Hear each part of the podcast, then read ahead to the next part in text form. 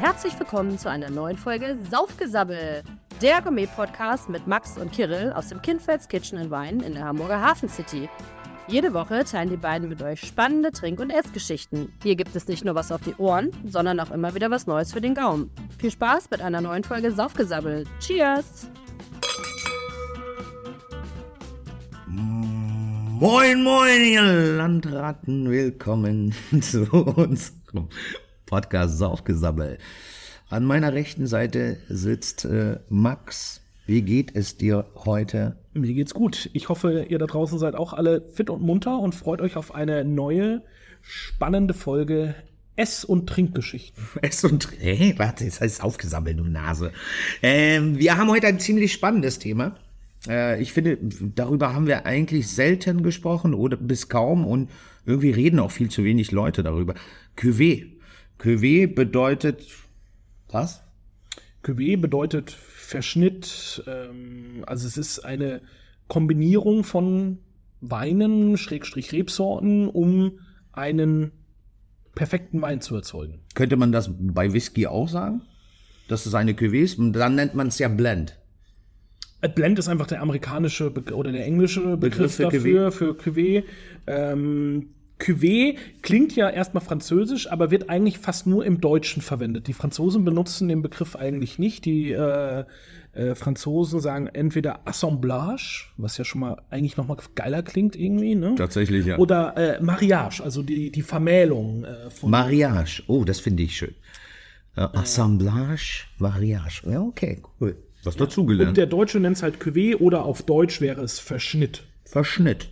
Genau. Ähm, Was, hast, was hat uns denn die Katze vor die Tür gelegt? Die Katze hat uns vor die Tür gelegt. Äh, typische Weine, die eigentlich nahezu immer ein sogenannter, eine sogenannte Cuvée äh, wo eigentlich Rebsorten schon seit Jahrhunderten immer verblendet werden, um den perfekten Wein zu erzeugen. Weil ich möchte mit der Folge so ein bisschen aufräumen mit diesem Vorurteil, dass eine Cuvée etwas Schlechtes ist. Also Ja. ähm, viele, äh, aber es ist mir aufgefallen, es ist ein Phänomen im deutschsprachigen Raum. Viele denken, ich kippe etwas zusammen, also punche ich. Also ich mache ich, ich oder nennen wir es Resteverwertung oder wie auch immer. Also es ist, ähm, viele Leute verbinden damit was Negatives und sagen, nee, nee, ich will Sorten reintrinken. Das haben wir natürlich in Deutschland oder im deutschsprachigen Raum über Jahrhunderte gelernt, weil bei uns immer die Rebsorte eigentlich am wichtigsten war.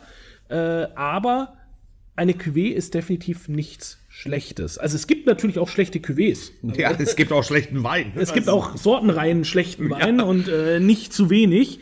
Äh, es ist eben, wo man sich so ein bisschen davon freimachen muss, dass das ein negatives Image hat. Und das möchte ich einfach mit dieser Geschichte so ein bisschen aufräumen, äh, dass wir heute klassische Cuvées verkosten und ähm, einfach sagen, nee, das ist ja gar nicht schlecht, das hat schon alles Hand und Fuß und die machen das in manchen Regionen einfach schon seit zwei, drei, vier, 500 Jahren und da, das ist so und das gehört auch so. Und das ist gut so. Und das ist auch gut so. Das ist einfach, ähm, wie gesagt, wir haben das über Jahrhunderte gelernt, dass diese Rebsorte an erster Stelle steht in Deutschland, aber eine, eine Verblendung von Rebsorten definitiv nicht Schlechtes ist. Würde man in, in einem gut sortierten Supermarkt eine gute Cuvée finden können? Durchaus, ja. Also es gibt äh, sehr viele Blends. Äh, das ist, da sind wir wieder beim Thema Pauschalisieren. Warum soll es im Supermarkt keine gute Cuvée auch geben? Weil da alles auf billig getrimmt ist. Äh, auch nicht alles. Naja, Vieles- vieles, sagen wir mal. Ja, okay, ja, nicht alles hast du recht, aber vieles ist wirklich äh, Masse, Masse, Masse, Masse, Masse, Masse. Ja, und natürlich gibt es sicherlich auch ein Weingut, was einfach alle Rotweinreste noch zusammen als Cuvée verarbeitet, weil die halt noch übrig sind und weil man sie nicht äh, äh, anderweitig Da ist. Resteverwertung das Wort Das, richtig angebracht. das gibt es sicherlich, aber es ist eben nicht die Regel und wir reden ja hier immer über hochwertigen Wein, über äh, Das- besonderen Wein und nicht immer. Wir hatten mal eine Folge, da war das, stimmt. ganz schön schwierig. Stimmt, das stimmt. Äh, äh, wir quälen aber uns das ja auch immer auch mal für euch, aber heute habe ich eben vier Weine rausgesucht, die aus vier klassischen Anbauregionen sind, die eben weltberühmt sind für ihre Blends, für ihre Cuvées, für ihre, äh, für ihre Verschnitte. Dann äh, lass uns doch mal, ähm, ich denke, mitunter der berühmteste Verschnitt oder Cuvée. Äh, lass uns mal beginnen. Genau. Wir starten mit Champanski. Boah, ja sicher. Champagner. Das ist total super. Ich freue mich da sehr drauf. Ähm, Ich habe die Flasche tatsächlich noch nicht hier gesehen. Wo, wir haben den woher und warum? Das ist unser äh, neuer offener Champagner jetzt für die nächsten, ich sag mal, sechs bis acht Wochen wahrscheinlich Okay. ungefähr. Wir haben ja äh, vor ein paar Monaten umgestellt, dass wir keinen festen Hauschampagner mehr haben, sondern dass wir von einem Champagner, der uns gefällt, 60 Flaschen kaufen.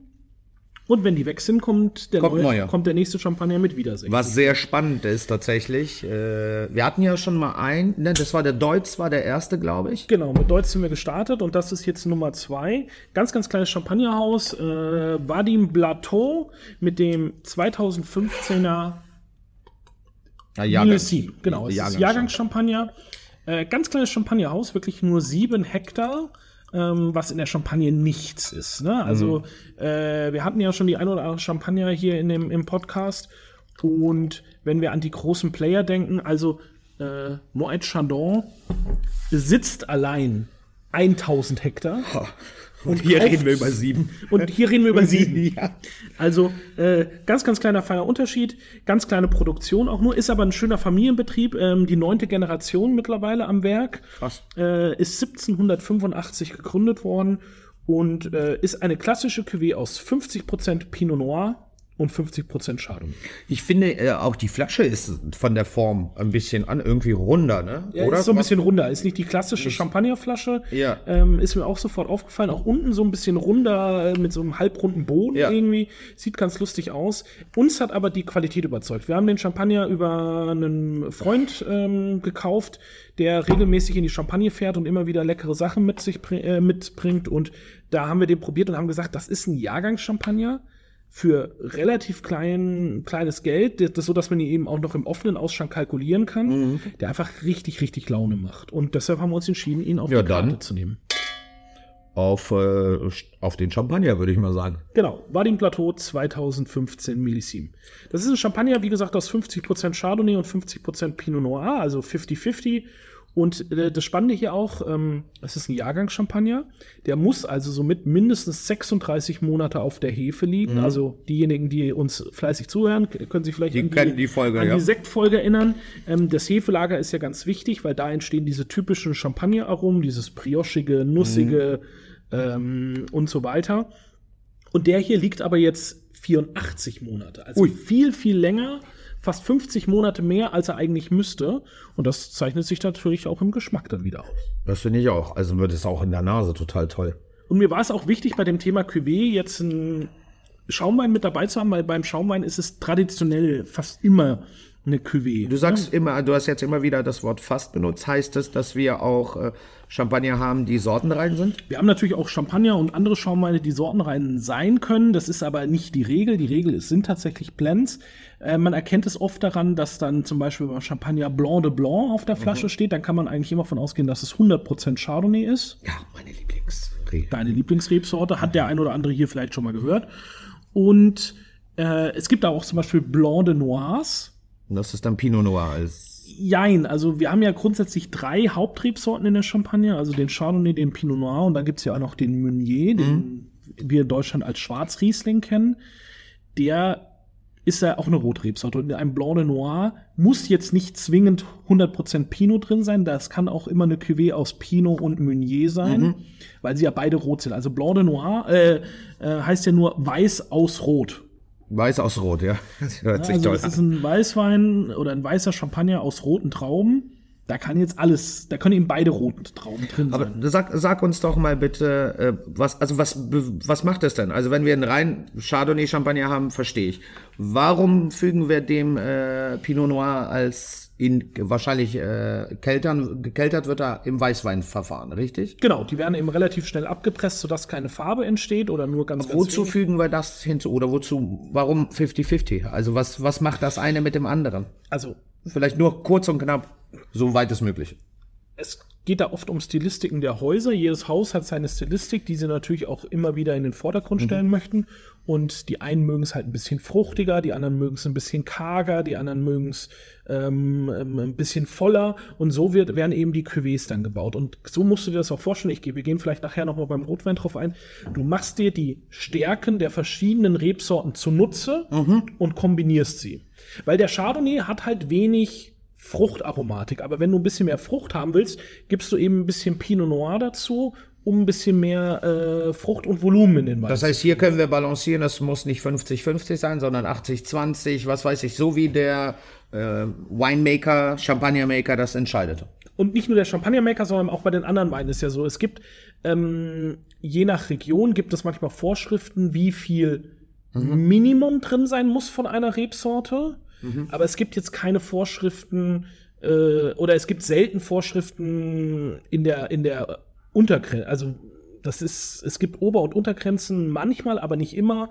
Das ist äh, je nachdem auch vom Gesetzgeber her dann geregelt. Okay. Also in Frankreich ist das in vielen Anbauregionen sehr, sehr klar geregelt, aber eben auch wieder nicht überall, sonst wäre es ja auch zu einfach. Ja, sonst wäre es Und wir könnten, man hätte sich ja auch überlegen können, man macht es überall gleich. Nein, nein, nein, nein, nein, nein, nein. Das wäre ja langweilig. Das tut mir sehr leid. dann hätten, dann hätten wir Sommeliers ja gar nichts mehr zu lernen. Also ja, der Antrag wurde soeben abgelehnt. Genau, also für uns ist dann eben wichtig für so Prüfungen und Wettbewerbe, dann lernst du das halt wirklich auswendig, was von wie viel wo, äh, damit es so heißen darf, drin sein muss und äh, dann darf das aber auch nur den und den Alkoholgrad haben und äh, bla bla bla bla. Ja, ja, das ist Ähm, wie bei, bei Fruchtsaft oder Fruchtsaft ähnliches Getränk, was weiß ich. Genau. So, solche Geschichten, ja. Und äh, ja, das lernen wir dann alles schön auswendig und vergessen es dann auch ganz schnell wieder, weil äh, in der täglichen Praxis äh, brauchst du das halt nicht wirklich da. Also dich fragt ja jetzt kein Gast, ähm, jetzt empfehlen Sie mir mal bitte einen Rotwein, aber vorher sagen Sie mir noch die, die genaue Rebsortenaufteilung des äh, Na, oft, oft sehe ich das auf der Flasche, dass da, dass die äh, das draufschreiben, wie viel wovon drin ist. Das findest du tatsächlich sehr häufig im Supermarkt. Ah, siehst du? Weil da geht's ja dann drum, du musst ja, du willst ja deinen Kunden nach Möglichkeit und so auch informieren. Aber äh, zum Beispiel äh, bei den Top-Weinen findest du es sehr selten. Auch ähm, wenn wir dann gleich zum ersten Rotwein übergehen, wir haben dann drei wunderbare Rotweine, da ist es ja so, da steht nur der Ort drauf, da steht von Rebsorten gar nichts. Äh, aber es ist dann eben im französischen Weingesetz hinterlegt, wenn du einen als nächstes werden wir gleich einen Chateauneuf de Pape verkosten. Wenn du einen Chateauneuf de Pape erzeugen willst, darfst du die und die Rebsorten verwenden. Okay. Das heißt, äh, aber das ist dann nur für den Ort festgelegt. Das ist dann eben. Oder ist es immer für einen Ort dann festgelegt, wie, wie es viel sind, ja, davon? es sind ja festgelegte Herkunftsbezeichnungen. Ja. Also du kannst ja jetzt nicht anfangen und in der Champagne einen Chateauneuf de Pape erzeugen. Ein Chateauneuf de Pape muss aus der südlichen Rhone kommen, aus einem festgelegten Herkunftsgebiet und darf nur aus den und den Trauben erzeugt werden. Zum Beispiel darfst du in einen äh, in einen Chateauneuf de Pape, da darf zum Beispiel kein Cabernet Sauvignon drin sein. Ne, also den gibt es sicherlich auch in Südfrankreich, Cabernet Sauvignon. Den kannst du da auch anbauen, das ist grundsätzlich nicht verboten, aber du darfst den eben nicht mit in den Cabernet, äh, in, in den den Chateauneuf de Pape. Pape verblenden. Ja, du ja. kannst dann einen äh, IGP, einen Landwein machen aus Cabernet Sauvignon, aus Südfrankreich, aber du darfst ihn eben nicht Chateauneuf de Pape nennen. Okay, krass. Aber Wie findest du denn unseren neuen Champagner? Finde ich ziemlich gut. Finde ich sehr, sehr lecker. Sehr feine Perlage, sehr angenehm. Tatsächlich nicht zu doll. Genau. Also er ist einfach, er hat von nichts zu viel, aber ist genau richtig. Also er hat die, die perfekte Ausgewogenheit aus Komplexität. Trotzdem ist er sehr trinkig. Ja. Es Trinkig. Ein, äh, Geringer Schluckwiderstand, sagst du doch immer wieder. ja, ja. Und das ähm, Spannende ist, man findet ihn in Deutschland so gut wie gar nicht. Also dieser Freund, über den wir das kaufen, ähm, der fährt eben in die Champagne, bringt das dann im kleinen Transporter mit nach Hause wieder. Und ähm, ich habe wirklich lange gesucht. Ähm, es gibt von dem Champagnerhaus ab und zu mal ein bisschen was in Deutschland, aber nicht viel. Ja, bei sieben Hektar kann, kann ja nicht Ist auch nicht viel da, produzieren. ne? Und bei den Lagerzeiten vor allem, ne? Ja. Und äh, die machen, also wenn bei denen auf der Homepage kostet er knapp 30 Euro die Flasche äh, auf dem Weingut. Und so, wenn du in dem Internet irgendwo findest, ja so zwischen 30 und 40 Euro in der Regel. Das ist, er ist jeden Cent wert. Genau. Und wenn du jetzt überlegst, was zahlst du mittlerweile für so eine Plempe wie Moet Chardon? Ähm, Was doch nicht. doch, ich Es gibt Leute, die lieben das Zeug. können sie ja. Moet Eis, da gibt es Leute, da, das, die, die, die kriegen nicht genug davon. Guck mal, ich habe jetzt mal schnell gegoogelt. Äh, Preis, was sagt er uns? Ähm, Ja, 40, 49 Euro, 50 Euro. ja, 45,99 bei Lidl hier gerade. Bei Lidl gibt's den, cool. Also einmal kurz Schleichwerbung gemacht, Leute, aber sucht euch lieber die kleinen Häuser raus, die sind nämlich ziemlich spannend und nicht dieser Einheitsbrei. Würde ich jetzt mal so als ganz kurze Quintessenz. Das würde ich dir sofort so unterschreiben. Also Ja. Es ist wirklich so klein, aber fein. Und äh, das ist ja auch so ein bisschen unser Credo. Wir unterstützen dann gerne die kleineren, äh, etwas unbekannteren Winzer, ähm, um einfach auch zu zeigen, was, äh, was gibt's denn außerhalb des Mainstreams. ne? Das ist korrekt. Ich bin da voll bei dir. Und ähm, wenn wir jetzt zu dem Rotwein äh, wechseln, zu dem Chateauneuf de Pape, ist das auch ein kleiner Winzer? Ähm, das ist ein Handelshaus, mehr oder weniger kann man sagen. Das ist jetzt kein riesengroßer, aber er ist auch nicht so, er ist auch nicht ganz klein. Das ist so ein bisschen in der Mitte, aber bei dem hat mich einfach, ähm, als ich ihn auf die Karte genommen haben, äh, ich habe einen Chateauneuf de Pape gesucht in, äh, in einem bezahlbaren Preisspektrum, weil es ist eben auch was, was die Gäste gerne nachfragen. Ähm, wollte jetzt nicht den, die ganz großen Brands benutzen, die es eben auch gibt. Und da ist mir der empfohlen worden. Ich habe ihn probiert und da hat mich dann letztendlich die Qualität einfach überzeugt. Wo liegen wir denn bei dem? Ähm, der liegt auch beim Endverbraucher so bei 30, 35 Euro. Bei uns also für, ähm, ich glaube, wir haben ihn für 85 oder 89 Euro irgendwie auf der Karte stehen. Ähm, weil es ist so die, diese Preisrange, die bei uns doch auch sehr viel getrunken wird. Und das ist ein, äh, der bedient auch Geschmäcker dieser Wein. Ne? Also Chateauneuf de Pape, das kennen die Leute, das bestellt sich auch mal ein Gast von alleine, wenn er jetzt, manchmal ist es ja so, ne, nicht jeder nimmt ja auch unsere Empfehlungen oder, oder will sich auch was empfehlen Ja, lassen. muss ja auch nicht. Muss ja auch nicht, definitiv nicht. Ne? Manchmal will man ja auch vielleicht beim Date ein bisschen Eindruck machen und dann äh, bestellt man, ja, ich habe jetzt einen Chateauneuf de Pape für uns ausgesucht. ne? Und, äh, ja immer beim Bordeaux. Bordeaux, da kommen wir ja gleich auch noch zu, habe ich auch noch einen ausgesucht, weil ist natürlich auch eine klassische äh, Cuvée-Region. Und da auch mal so eine Geschichte, die werde ich nie vergessen. Auf dem Söllberg, äh, als ich da noch gearbeitet habe, hat mein Gast zu mir gesagt, äh, also ich trinke ja keine Cuvées. Ich trinke ja nur reinsortige Weine. Und dann gucke ich ihn an und sage, naja, aber Sie haben vor sich einen Champagner stehen, das ist eine Cuvée. Und Sie haben gerade bei mir eine Flasche Bordeaux bestellt. Das ist auch äh, eine ist auch eine. Nee, das sind immer reine Weine. Das ist ja ein Bordeaux. Bordeaux ist ein Bordeaux. Sag ich, ne? Bordeaux ist immer eine Cuvée aus, oder fast immer, auch da gibt es Sortenweine, aber sehr selten. Ähm, der war erschüttert und es war ein Herr weit über 60 und Ja. äh, das heißt, der trinkt schon eine der Weile. trinkt schon eine Weile Bordeaux und Champagner und ähm, der wollte mir das nicht glauben, dass ja, das vielleicht äh, hat ihn keiner aufgeklärt. und, äh, äh, und hier hatten wir das auch schon, ne? Ja, äh, ich will keine Cuvées trinken. Und dann empfiehlst du ihm ein bisschen was Sortenreines, ne? Ist ja kein Problem, wir haben ja beides da. Und was sucht er sich am Ende aus? Eine Flasche Bordeaux. Und dann, ich, gut, das hat ja super funktioniert mit dem keine Cuvées. Äh, aber jetzt sind wir erstmal beim Chateauneuf de Pape. Was haben wir denn für Trauben nochmal hier drin im Chateauneuf? Du kannst es nie hundertprozentig genau sagen, äh, obwohl, nein, stopp. Es sind bis zu 13 Rebsorten erlaubt, beziehungsweise sind, Im Chateauneuf de Pape darf in dem, es darf in dem Wein bis zu 13 Rebsorten. Es sind sogar eigentlich noch mehr, weil manche Rebsorten gibt's als Blanc und als Gris. Ähm, die werden dann immer noch separat gezählt. Ähm, es sind, in der Regel sind's Minimum drei eigentlich, ähm, bis zu. Es gibt auch ein, zwei ganz wenige Chateauneuf de Papes, die sortenrein ausgebaut sind. Wir haben zum Beispiel einen weißen Chateauneuf de Pape auf der Karte, der ist 100% äh, aus einer Rebsorte gemacht, Marsanne aus über 120 Jahre alten Rebstöcken. Ich hatte eigentlich gedacht, dass ich hatte eigentlich geplant, dass wir davon eine Flasche aufmachen und dann ist mir aber eingefallen, Der ist nur. der ist nur eine Rebsorte, äh, Themaverfehlung, ähm, äh, weil es ist ein grandioser Wein.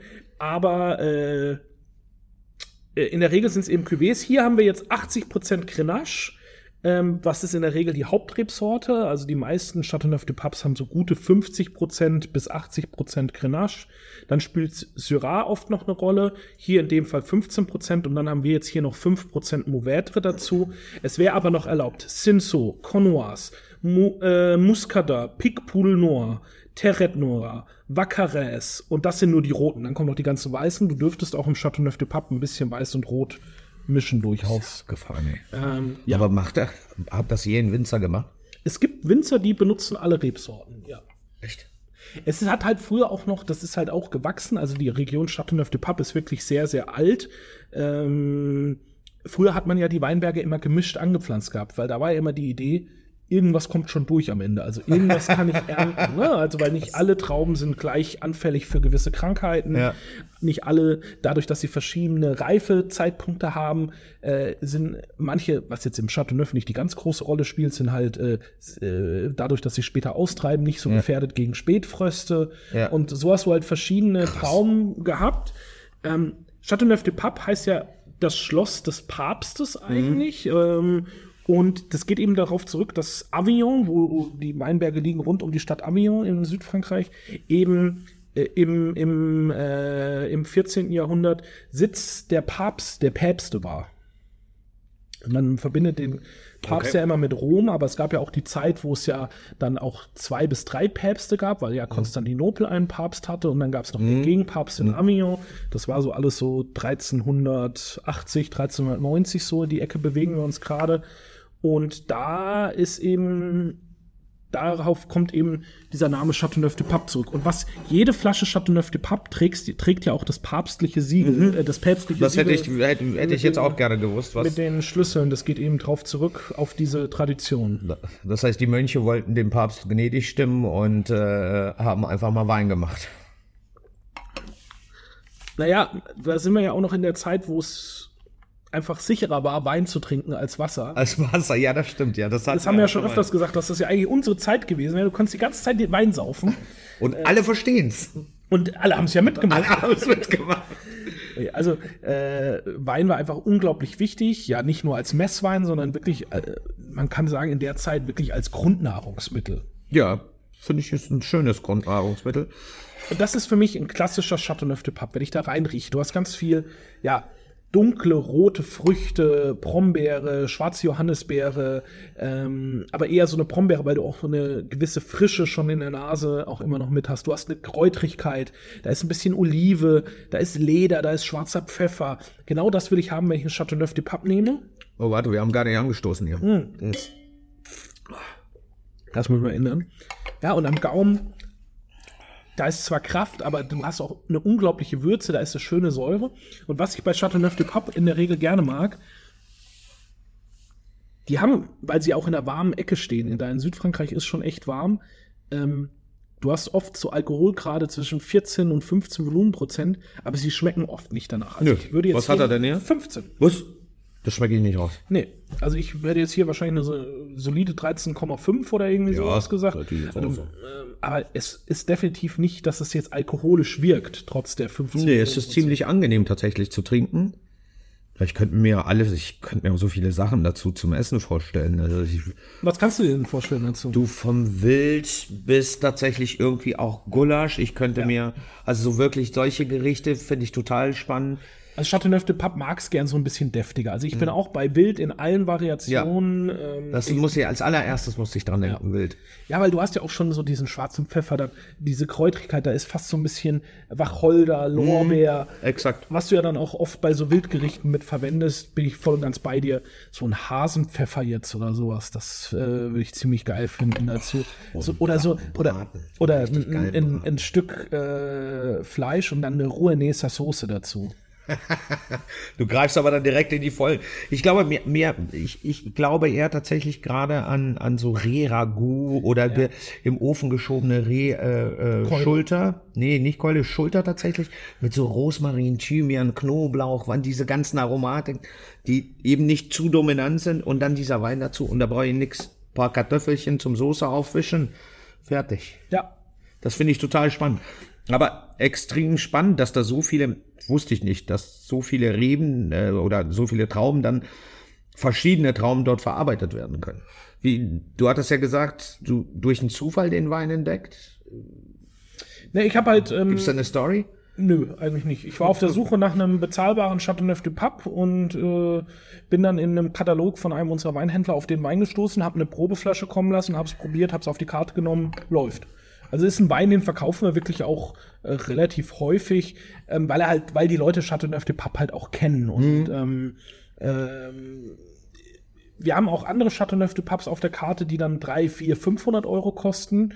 Und hier bist du halt bei unter 100 Euro mit ich, wie 80 irgendwas, 80. Mitte 80 Euro Ja. jetzt bei uns und das ist so ein äh, solider Wein für äh, mit einem sehr sehr guten Preis-Genuss-Verhältnis. Ja, Wahnsinn. Finde ich auch sehr gut. Äh, der, äh, wir haben gar nicht gesagt, also wir haben gesagt, das ist ein Chateauneuf du Pape, es ist 2019er Jahrgang, Chateauneuf du Pape Kardinal von Romain Duvernay. Ähm, wirklich cooler Wein, macht Spaß. Kann man empfehlen. Kriegt man im Großhandel, also Quatsch, im Großhandel, sondern im, Gut- im Weinhandel. Bestimmt auch den Jahrgang, oder? Findet man bestimmt noch, ja. Ist kein, ist kein Problem. Du hast ganz schön Zug drauf, mein Freund. Ja, heute habe ich Zucht drauf, du. Oh, es ist ein neuer Tag, ein neuer Podcast, ne? Da ist, da, jeder Tag ist immer anders. Das ist das Schöne. Ich, ja, weil ich mich auf den hier, also gerade den du jetzt an dich heranziehst, besonders freue. Weißt du warum? Jetzt bin ich gespannt. Weil ich alle drei Rebsorten weiß, die da drin sind. Sind So. da nur drei Rebsorten drin? Es sind nur drei drin, oder? Nein. Sind mehr drin? Ja. Nein! Ich wollte dich jetzt. Äh, Na, schade, schade. also es sind vier drin und äh, drei. Äh, dann schieß mal los. Was denkst du denn, was jetzt kommt? Cabernet Sauvignon, Cabernet Franc, Okay. Merlot. Keine Ahnung. Ja, also die drei sind auf jeden Fall schon mal richtig. Wir gehen ins Bordeaux. Das Bordeaux ist wahrscheinlich das, was den meisten äh, äh, geläufig ist als eine der ganz großen Weinbauregionen dieser Welt, äh, rund um die Stadt Bordeaux an der französischen Atlantikküste gelegen. Ähm, eine der größten zusammenhängenden Qualitätsweinbaugebiete der Welt, 100.000 Hektar wirklich äh, unter dem Siegel Bordeaux. Das ist genauso groß wie ganz Deutschland, was die Rebfläche angeht. Wahnsinn. Das muss man sich mal vorstellen, ne? was das für eine Dimension ist. dass es so eine Dimension hat. Ähm, und wir trinken jetzt hier einen Wein von einem sehr, sehr, sehr, sehr bekannten und auch unglaublich teuren Weingut, äh, Chateau Margaux. Äh, einer der fünf Premier Crus. Äh, aber es ist jetzt nicht der Top-Wein, also es ist nicht der große Wein, der Premier Cru-Wein, sondern es ist der Drittwein. Es ist sehr üblich im Bordeaux, dass die großen Weingüter haben ihren Topwein, für den, den sie berühmt sind. Dann gibt es oft einen Zweitwein. Und viele Weingüter haben auch einen Drittwein. Ähm, das sind Abstufungen. Oft, ähm, die Zweitweine sind oft eine Fassselektion aus dem großen Wein. Also äh, man, die Kellermeister probieren die Fässer und entscheiden dann, ah, hier, das ist nicht so stimmig, das passt vielleicht nicht das kommt nicht in den Topwein, sondern das geht in den Zweitwein. Und dann gibt es noch den Drittwein. Da, das ist jetzt nicht nochmal eine Fassselektion, äh, dass man sagt, okay, der, die Qualität wird immer schlechter, sondern hier sind es, äh, beim Drittwein werden hier bei Chateau Margaux die Trauben benutzt, die aus den jungen Rebanlagen kommen. Also Ah, bis okay. so ungefähr, bis sie 15 bis 20 Jahre alt sind, bevor sie dann sozusagen in den In au- aufsteigen, ja. den, ja. da- dass sie alt genug sind, um im Zweit- oder im Erstwein zu landen. Weil so gewisse, äh, man muss Weinberge teilweise nach ein paar Jahrzehnten erneuern Mhm. und dann dauert es halt wieder, bis die Reben wieder tief genug gewurzelt haben. Und da geht einfach ein bisschen Zeit ins Land, aber man will die Trauben ja jetzt nicht wegschmeißen, sondern man kann da ja trotzdem Wein draus machen. Natürlich. Und so, also der Topwein jetzt bei Chateau Margaux zum Beispiel kostet in einem normalen Jahrgang äh, ja zwischen, variiert immer so ein bisschen nach Jahrgang zwischen äh, 500 und 1000 Euro. Dann hast du den Zweitwein, der liegt dann in der Regel so zwischen 250 und 750 Euro. Und der Drittwein, das ist jetzt hier in dem Fall wirklich was ganz Besonderes. Da kann ich keinen Preis sagen, weil es gibt keinen. Es gibt für den Endverbraucher keinen Preis, weil der Drittwein ist ausschließlich für die Gastronomie. Das ist auch ein kluger, kluger Schacht. Genau, und wir gehören zu den 20, 30 Restaurants in Deutschland, die eben von Chateau Margaux auserkoren wurden, ihren Drittwein auszuschenken. Wir sind sozusagen Margaux Ambassador. Deshalb haben wir zum Beispiel auch von dem Top und von dem Zweitwein ein, zwei Jahrgänge auf der Karte, weil wir eben aus dem Keller in Frankreich direkt kaufen können und auch zu sehr, sehr guten Konditionen. Deshalb können wir alle drei Weine anbieten. Auch den Weißen, das ist auch eins der Chateaus, die auch noch einen sehr, sehr guten Weißen Jetzt verrat mir, mir brennt's auf der Zunge. Tut mir leid, ich muss dich unterbrechen. Verrat mir doch die vierte. In dem Fall ist die vierte Rebsorte äh, Petit Verdot. Ja, wie blöd von mir, dass ich das nicht weiß. Ja. So viele Sommeliers. Äh, So viele Podcasts haben wir schon Trophäen, die ich hier nach Hause gebracht habe.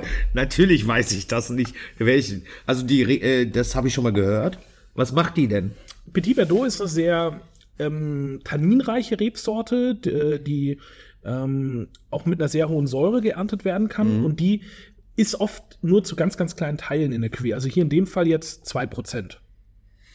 Aber sie wird eben eingesetzt, das ist wie die Prise Salz im Kuchenteig, dass du einfach so, ähm, Ah, okay, ja, das verstehe ich. dass du so ein bisschen so einen Kontrapunkt noch setzen kannst, dass du hier jetzt einfach noch mal ein bisschen Kraft, bisschen Tannin, Mhm. bisschen Säure reinbringst. Krass. Es ist überwiegend Cabernet Sauvignon mit weit über 80 Prozent und dann hast du eben ein bisschen Merlot und ein bisschen Cabernet Franc und ein bisschen Petit Verdot.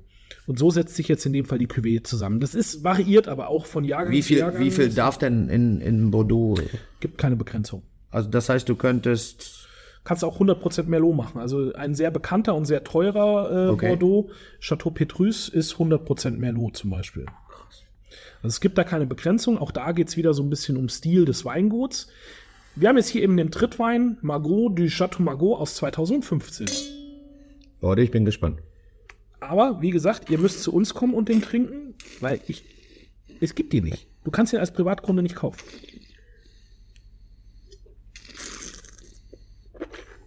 Oh. Schmeckt mir. Ist einfach lecker Rotwein.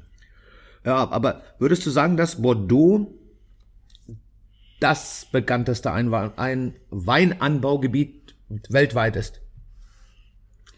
ich weiß nicht, ob ich das bekannteste, aber ich würde schon sagen, eines der bekanntesten. Also, Was- wenn was- du, wenn du äh, durch Fußgängerzonen dieser Welt gehst und Leute fragst, nennen sie das bekannteste Weinanbaugebiet, das sie kennen, ich glaube, weit mehr als 50 Prozent würden Bordeaux. Bordeaux sagen, ne? 100 Leute haben wir gefragt. Genau.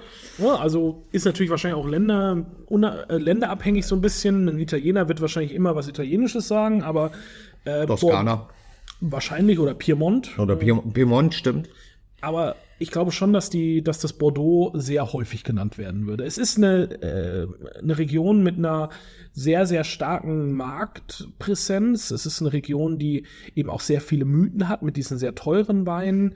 War das schon immer so, dass das so teuer war? Ja, die Geschichte von Bordeaux ist ja gar nicht so alt. Wir reden über 200, 300 Jahre. Äh, Der Großteil des Bordeaux, was wir, wie wir es heute kennen, war bis vor 150 Jahren Sumpf. Also da konntest du nicht mal Wein anbauen. Das Ach wurde was. dann erst alles trockengelegt, äh, weil die Nachfrage eben auch so groß war. Zum Beispiel wir hier im Norden, in Hamburg, wir haben eine sehr enge und sehr lange Verbindung mit Bordeaux. Das geht noch auf die Hanse zurück, weil die Häfen halt früher Handel getrieben haben. Und dann sind wir mit, Pro- oder die, die Hanse-Mitglieder hier aus dem Norden sind nach Frankreich geschippert, die Küste entlang, ne, über Holland, Belgien und haben dann dort unten Ware verkauft und haben auf dem Rückweg eben Wein wieder mit Retour gebracht.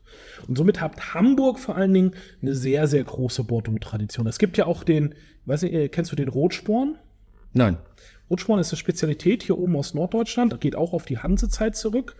Ähm, da haben, da haben Händler Wein in Frankreich gekauft, haben den dann hier hochgeschippert, haben ihn hier oben aber erst im Holzfass fertig gemacht und haben ihn dann hier verblendet und das wird als Hamburger oder Lübecker Rotsporn verkauft. Ganz, ganz traditionsreiches Produkt. Habe ich tatsächlich noch nie getrunken. Das sind oft eben Weine aus dem Bordeaux oder aus anderen Teilen Südfrankreichs.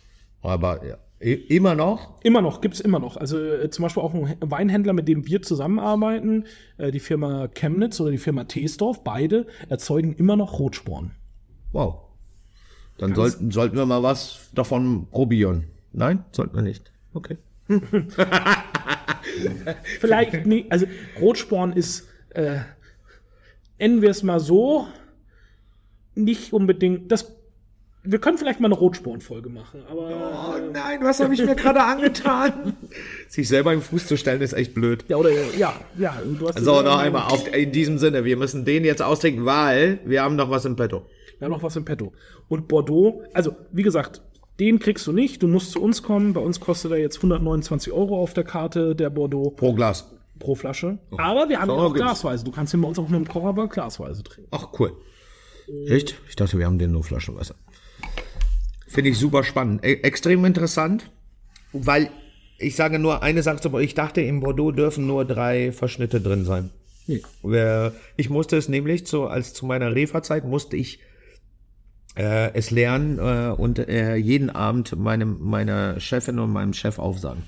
Also es ist, in den meisten findest du diese drei Rebsorten, die Mhm. du gesagt hast. Und auch in vielen auch nur diese drei.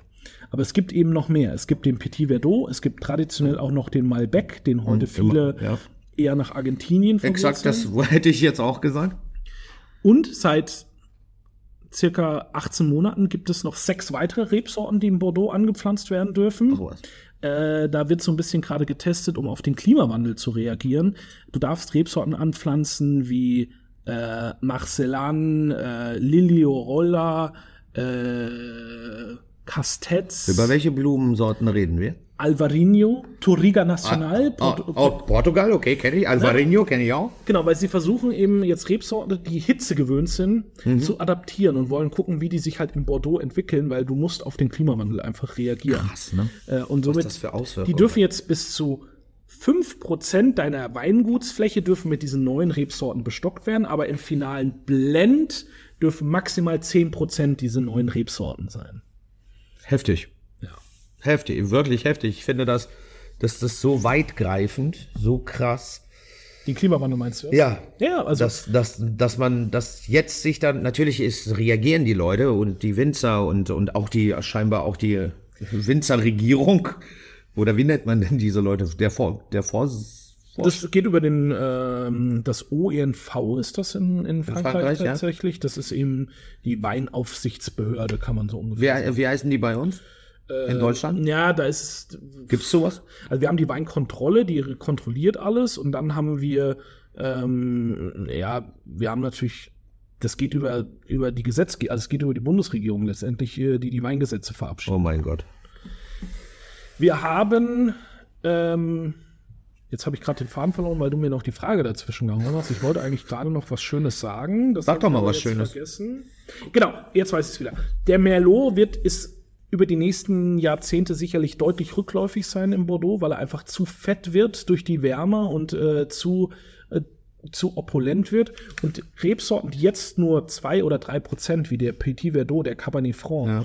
die werden wieder mehr an Wichtigkeit äh, erlangen, weil sie eben äh, eine spätere Reife haben, dadurch länger hängen bleiben können, nie, deshalb trotzdem noch niedrigere Alkoholwerte letztendlich haben. Also die, die Anteile werden sich deutlich erhöhen in den nächsten Jahren.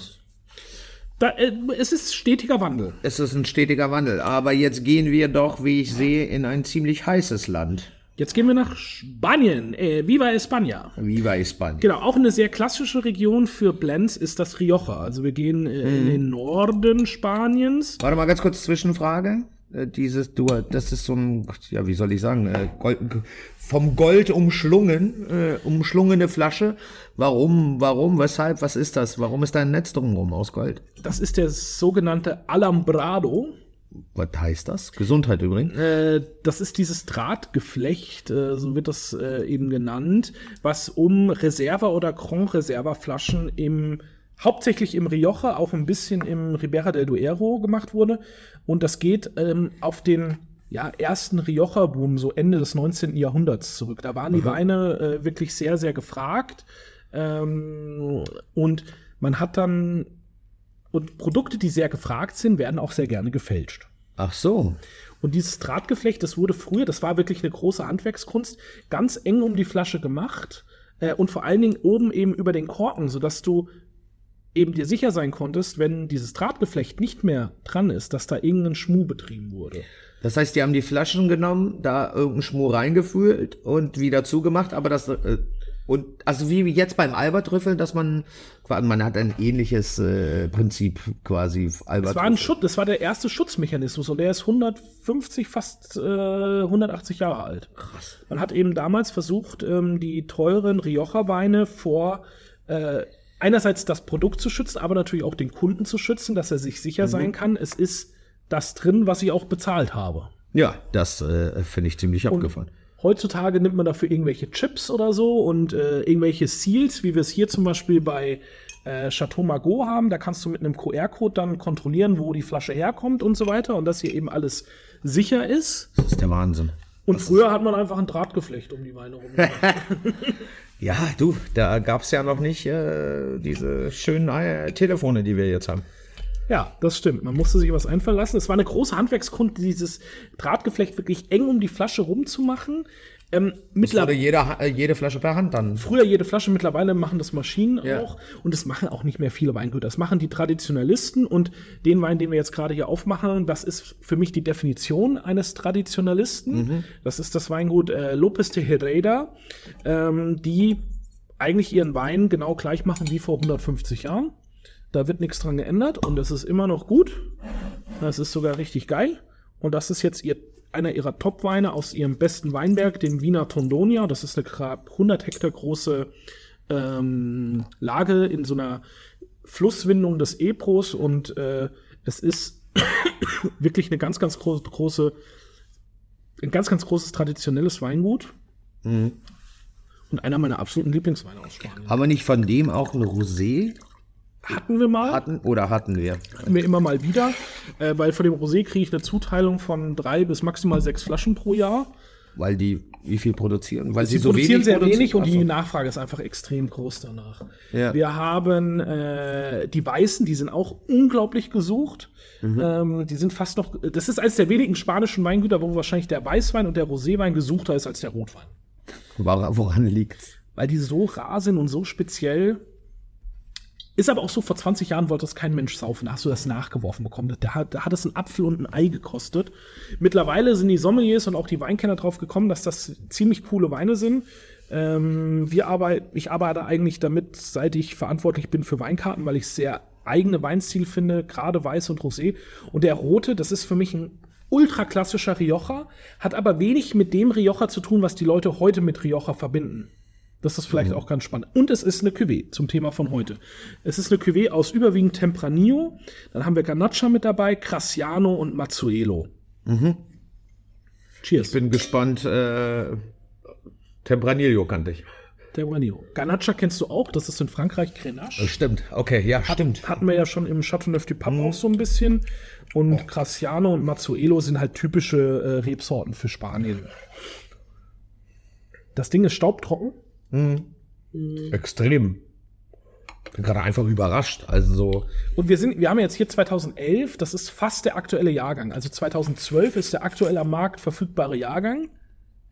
Die Weine äh, dürfen einfach sehr lange reifen, bis sie auf den Markt kommen. Also sie äh, werden, alle- die Reservas werden immer so sechs bis sieben Jahre in äh, Holzfässern gelagert. Das sind aber nahezu ausschließlich gebrauchte Holzfässer. Es geht da nicht um äh, neues Holz, es geht einfach da um dieses, es geht nicht darum, dem Wein einen Holzgeschmack zu geben, weil den haben wir hier überhaupt nicht präsent, sondern es geht darum, dem Wein eben diese durch Mikrooxidation, diese typischen, typischen äh, Rioja-Aromen, so diese etwas mürbe, ähm, ja, so ein bisschen Olive, sehr kräutrige zu geben. Aber es ist eben kein fetter, kein alkoholischer und vor allen Dingen kein lauter Wein. Und das mag ich so sehr an diesem Wein.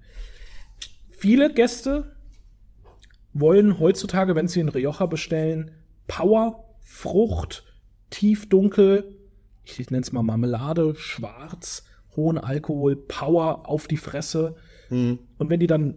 Also Den, zu- das ist nichts für solche, Nee. für solche Leute. Mittlerweile ist es auch so, dass ich, äh, bevor der Wein geöffnet wird, wir immer ein ganz kurzes Beratungsgespräch mit den Gästen nochmal machen, ob sie diesen Stil kennen und ob sie den Mhm. mögen oder ob sie einen Klasse äh, oder ob sie einen modernen Rioja Ich muss, ich muss ehrlich gestehen, weil bei Rioja, ne, der, der, keine Ahnung, ich hab, äh, Rioja, da denkt man an Baron de Ley, weißt du? Und das ist so brumm, einmal durch den Mund fahren und du hast überall Marmelade und Power. Genau, es gibt einmal voll auf Und die Zwölf. Ja, und das hier ist ja, ich ich habe ich hab, ich hab tatsächlich den Rotwein noch nie probiert. Ich habe den Rosé schon mal probiert, den fand ich sehr sehr gut.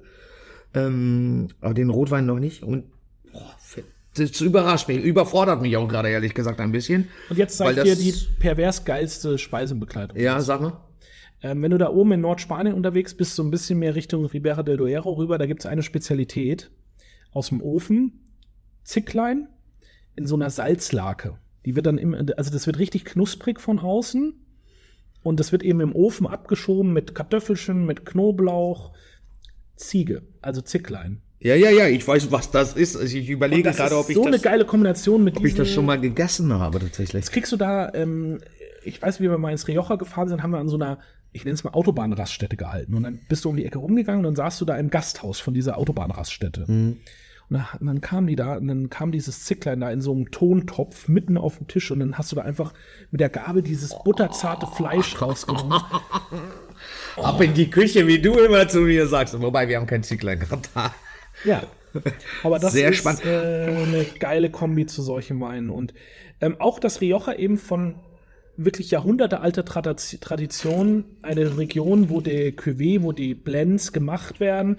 Es gibt im Rioja so gut wie keine sortenreinen Weine, also ganz, ganz, ganz, ganz wenige. Ähm, Tempranillo ist die Hauptrebsorte. Äh, du hast in vielen Cuvées eben immer eine Leitrebsorte, so kann man es vielleicht sagen. Und dann wird eben mit anderen Rebsorten drumherum gebaut, sodass der perfekte Wein am Ende entsteht. Also ich finde das sehr spannend, sehr interessant. Ich habe das, wie gesagt, so noch nicht getrunken. Und ich, ich komme nicht, also es sind so viele Aromatiken, die ich irgendwie habe. Ja, und es ist einfach, ich glaube, was dich überfordert, ist, dass du, wenn du an Rioja denkst, mit was anderem gerechnet Ja, genau, das ist, ich habe da so ein Little Beef. Man muss ja auch ehrlich sein, äh, die Freunde der Weinfarbe kommen hier jetzt auch nicht unbedingt auf, auf ihren Geschmack. Das, ne? Darum geht's doch gar nicht. Es Ja, aber um für viele Gäste ist das immer noch wichtig, dass, der, dass ein Rotwein tief dunkel ist, so ein bisschen ähnlich wie der Bordeaux vorhin eher. Hm. Ähm, und viele, das hat jetzt fast eher die Farbe von dem, von dem Pinot Noir. Ja, genau, das, das hätte ich jetzt auch gesagt. Äh, Es ist ein bisschen bräunlicher, das ist dann immer so ein Indiz dafür, dass es kein Pinot Noir ist. Und es ist für mich unglaubliche Tradition. Also, äh, die erzeugen die Weine eigentlich seit äh, 150 Jahren genau so, wie sie jetzt sind. Das ist 1877 gegründet werden, das Weingut. Es ist immer noch ein Familienbetrieb und die haben eigentlich nie was geändert. Was ich ganz spannend finde, was, ich habe ja gerade gesagt, der liegt sechs Jahre im Holzfass. Was denkst du denn, wie viele Holzfässer die haben? der liegt sechs Jahre im Holzfass. Hm, mhm, 150 Jahre. 15.000 Holzfässer. Hast du auf meinen Spickzettel geguckt? Nee, habe ich nicht. Ja. nee, schwöre ich dir, wirklich. Nein, ja, das ist ein Weingut, was über 15.000 Barrikfässer Siehst, ah, nee, ich habe tatsächlich gerade, ich habe ja gerade auch logisch äh, quasi Schluss gefolgert. Ich habe ernsthaft nicht auf deinen Zettel. Du versprecht dir hoch und heilig. Nicht, schlecht. nicht schlecht, ne? Man, manchmal haben wir helle Momente. Ich glaube, es liegt am Wein. Diesen Wein trinke ich jetzt immer. 15.000 Barrikfässer, wenn du überlegst, dass ein Barrikfass in der Anschaffung ungefähr 1.000 Euro kostet. Wahrscheinlich inzwischen deutlich mehr. Da hatten wir die Thematik, als wir mit Spieß, glaube ich, äh, da waren, da haben wir darüber gesprochen. Mittlerweile. Die haben den kleinen Vorteil, sie haben eine eigene Küferei, also die machen ihre Fässer selber. Ach so. Ähm, weil also, bei dem Verbrauch, den die haben, sagen die, lohnt sich das anscheinend, eine Küferei zu. Äh, aber es, sie haben eben einen sehr, in, den, in ihren Topweinen einen sehr geringen oder eigentlich keinen spürbaren Anteil von Neuholz, sondern es sind wirklich Barriques, die sie seit Jahrzehnten benutzen. Da geht es überhaupt nicht mehr um Holzgeschmack, sondern eben rein um den Sauerstoffaustausch. Und das ist das, was die Weine so besonders macht, was sie nicht laut macht, aber was sie eben äh, Spannend, sehr, sehr spannend macht. Sehr spannend ich muss ehrlich sagen, kriegt man den Wein noch irgendwo? Ja, die roten kriegt man tatsächlich, weil die will irgendwie immer komischerweise keiner haben. Mittlerweile sind deine Mengen an Weißwein auch an die Mengen Rotwein gekoppelt, die du abnimmst. Also je mehr so. Rotwein du kaufst, desto mehr Weißwein kriegst du. Äh, und desto mehr Rosé kriegst du. Das ist auch, Ähm. das ist auch ein geiler Trick. Ja, weil die Nachfrage bei den Weißen halt äh, unglaublich hoch ist und bei den Rotweinen hält sie sich in Grenzen. Sie ist immer mehr. Wir haben zum Beispiel auch noch einen Gran von denen auf der Karte von 1970. Es sind auch einfach Weine, die unglaublich alt werden können. Und jetzt denke ich gerade dran zurück, wenn ich äh, ein Stammgast von uns äh, hat vor ein paar Wochen, als wir hier den Nieport Weinabend hatten, hat ein Stammgast eine Flasche weißen äh, Reserva von dem Weingut mitgebracht aus dem Jahr 1922. Und den, den konnte man noch trinken. Das war einer der großartigsten Weine, die ich in meinem Leben bis jetzt probiert habe. Dieser Wein stammt da wie eine Eins. Das war eine absolute Offenbarung. Der hat eine geile Säure gehabt. Ähm, der hat das ist nicht dein noch- Ernst. immer noch eine- 19, 1922 habe ich richtig gehört. 1922. Da leckt mich fett, der fasst mir an die Füße. Da. Das war grandios. Also diese Weißweine und auch die Rotweine von diesem Weingut sind tatsächlich Langstreckenläufer. Das heißt, wir haben jetzt äh, 2011 äh, in der Flasche. Wir könnten was bis 2050, für 2050 könnten wir den immer noch trinken. Locker. Also wenn er gut gelagert ist und so weiter, das ist ja Das immer ist die, natürlich immer die das ist ja Voraussetzung. immer die Voraussetzung, äh, wer das äh, 1922. weiß. Wir reden über Wein. Über Weißwein, ja, ja, ich bin nicht. Ich, also siehst du, dieses heute, heute hat mich das äh, äh, ja begeistert.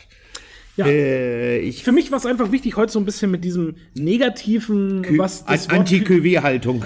äh, was dieses Wort Cuvée oft mit sich bringt, äh, aufzuräumen. Ähm, seht es als Möglichkeit. Und ich glaube, ihr habt alle schon mal eine Cuvée getrunken, auch wenn es der eine oder andere vielleicht Nicht, zugeben- gla nicht glaubt, ja, ja. nicht zugeben oder nicht glauben will. Nein, äh, mir hat's wieder viel Spaß gemacht. Großartige Weine. Und dann würde ich sagen, hören wir uns nächste Woche wieder. Wir hören uns nächste Woche wieder. Finde ich gut. Macht's gut. Schön, dass ihr bis zum Ende durchgehalten habt. Es war mal wieder eine ziemlich spannende Folge vom Saufgesabbel. Wenn ihr Bock auf mehr von uns habt, abonniert unseren Podcast, lasst eine Bewertung da oder schaut auf unseren Social Media Kanälen vorbei. Ihr findet uns bei Insta, Facebook und auch bei YouTube oder erlebt uns einfach live und in Farbe bei uns im Kinfelds Kitchen Wein in der Hamburger Hafen City. Tschüss, bis zum nächsten Mal.